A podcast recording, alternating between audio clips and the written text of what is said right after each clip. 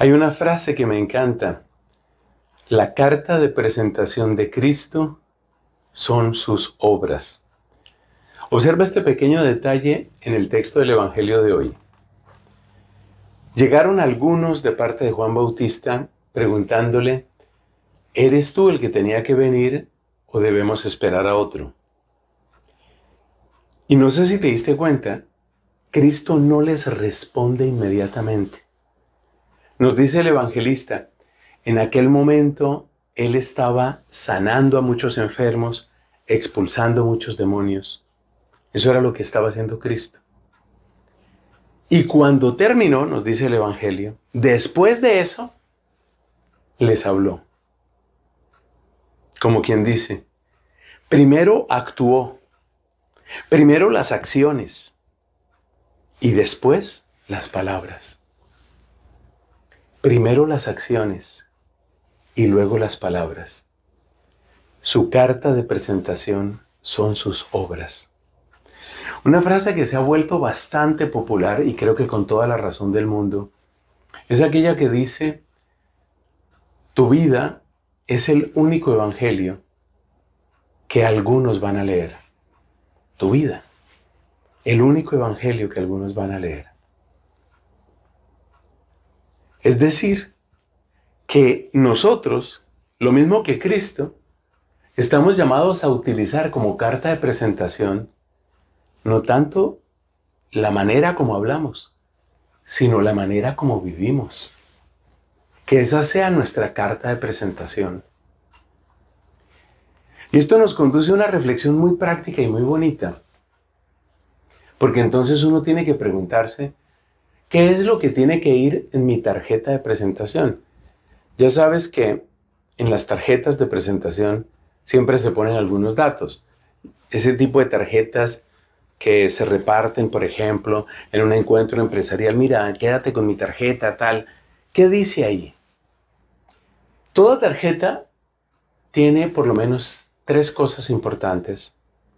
Pues aparte del nombre, que es obvia. El título, por ejemplo, soy el gerente de tal empresa, soy representante de ventas o soy profesional de la salud. El título, es decir, ¿qué es lo que tú haces? ¿Cuál es tu impacto en la sociedad? Eso, eso lo lleva tu tarjeta. En segundo lugar, tu tarjeta dice para quién trabajas. Por ejemplo, soy representante de una multinacional. O por ejemplo, soy profesor, eh, qué sé yo, de sociales en tal universidad o en tal colegio. Trabajo para tal taller.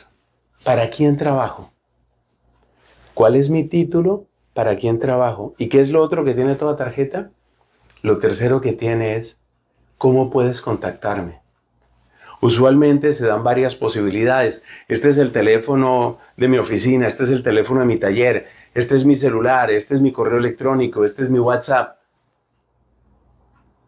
Entonces, en una tarjeta, aparte del nombre, que repito es obvio, hay tres cosas. Y esas tres cosas son ¿Cuál es mi título? ¿Para quién trabajo? ¿Y cómo contactarme? Apliquemos ese principio fundamental de las tarjetas de presentación a nuestra vida cristiana. Porque ya sabemos que la tarjeta de presentación de un cristiano son sus obras. Entonces, ¿qué es lo que tienen que decir tus obras? ¿Qué es lo que tienen que decir tus acciones? Tus acciones tienen que decir esas tres cosas. ¿Cuál es tu título?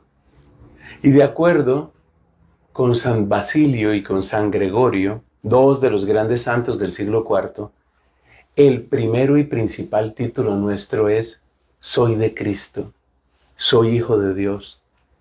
Entonces tu tarjeta, es decir, tus acciones, tienen que mostrar si eres hijo de Dios, si vives como hijo de Dios, si te sabes hijo de Dios, si irradias la alegría, la gratitud, eso, eso que significa ser hijo del Altísimo.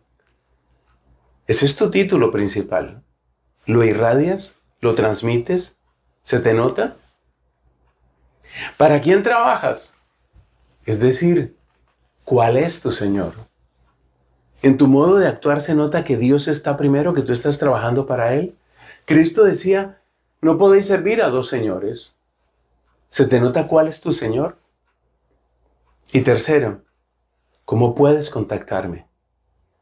El Papa Francisco ha dicho muchas veces que el pecado principal de nuestro tiempo, pecado principalísimo de nuestro tiempo, es la indiferencia. ¿Y sabes qué es la indiferencia? La indiferencia significa, no tengo tiempo para ti, no tengo corazón para ti, no tengo presupuesto para ti. Es decir, no me contactes. Eso es la indiferencia. La indiferencia significa no me contactes, no estoy disponible para ti. Y tú, como mujer de Cristo, como hombre de Cristo, ¿tú eres disponible? ¿Tú eres alcanzable?